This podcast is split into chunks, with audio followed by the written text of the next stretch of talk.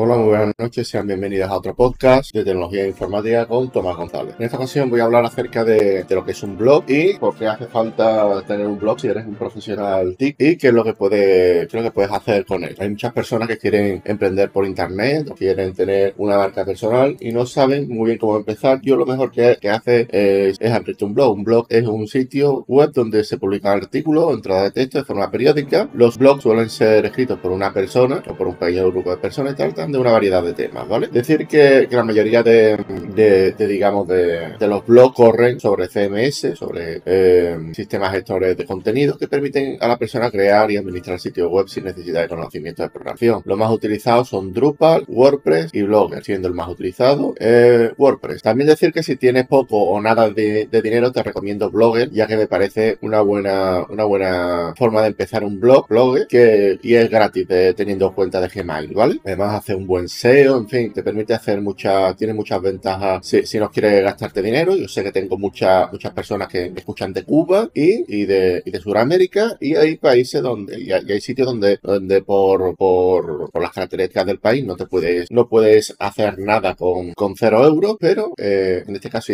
con, con cuenta de, Gmail sí puedes hacerlo, ¿vale? Entre las ventajas de los sistemas de de contenido, la facilidad de, de, uso, la flexibilidad y la seguridad, ya que tienen, tienen bastantes, ya que al una comunidad detrás del tema este de contenido suele ser bastante difícil de, piratear, ¿vale? Muy bien, una vez explicado un blog, decir de que, de un blog es importante tenerlo, ya que incluye muchos beneficios, como por ejemplo compartir tu conocimiento y pasión por el mundo. Puede ser una forma muy efectiva de, promocionar tu negocio o marca personal. También es cierto de que si, si investigas un poco de SEO, que yo también, yo también ofrezco estos servicios, eh, es de, digamos, de, de buscar cómo posicionar artículos en las primeras búsquedas de Google, digamos, esto, esto hará de que, de que bueno, de tu, tu, marca personal sea más, más conocida, ¿vale? Te ayuda a conectar con otras personas que comparten tus intereses. También decirte de que, de que, de que los blogs te permiten compartir el enlace URL y compartirlo en tus redes sociales. Esto es muy importante ya que mediante redes, la, mayor parte de, del tráfico, eh, aparte de, de, ser, de ser el propio buscador de Google, mediante SEO, etcétera, puede ser perfectamente a través de,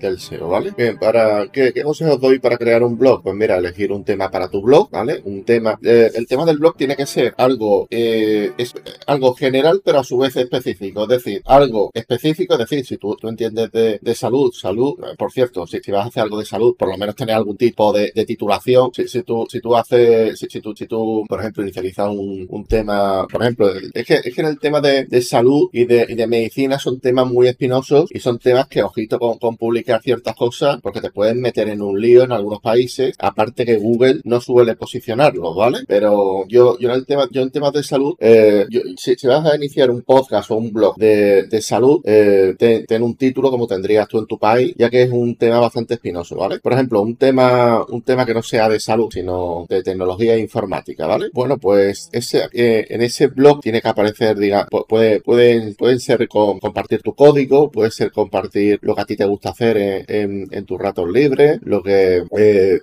si, has montado un equipo, mostrar las fotos de cómo has montado el equipo, etcétera, ¿vale? Otra cosa que tienes que tener en cuenta es elegir una plataforma para, alojar tu blog. Ya he explicado yo de que puedes hacerlo mediante un hosting o mediante Blogger, ¿vale? Eh, eh, si, vamos a desarrollarlo, en, si, vamos a crear el sitio web en, Drupal o WordPress, necesitamos un hosting, ¿vale? El hosting se divide en dos cosas. El hosting, que, que, digamos es donde tú guardas los archivos y la base de datos. Y luego está el dominio, que es el nombre de la página web, ¿vale? Yo a todo el mundo le recomiendo que tenga un dominio, ¿vale? Aunque sea de, los baratitos, pero que, que x.xyz es el más barato que hay, ¿vale? Eh, una vez una vez elegí un tema para tu blog, elige la plataforma para alojar tu blog, luego creas una cuenta de usuario, elige un diseño para tu blog, a ser posible que sea, eh, que, sea familiar al usuario y si puede ser eh, compatible con que tenga interfaz responsive, ¿no? Que, sea compatible para dispositivos móviles, pues perfecto, ¿vale?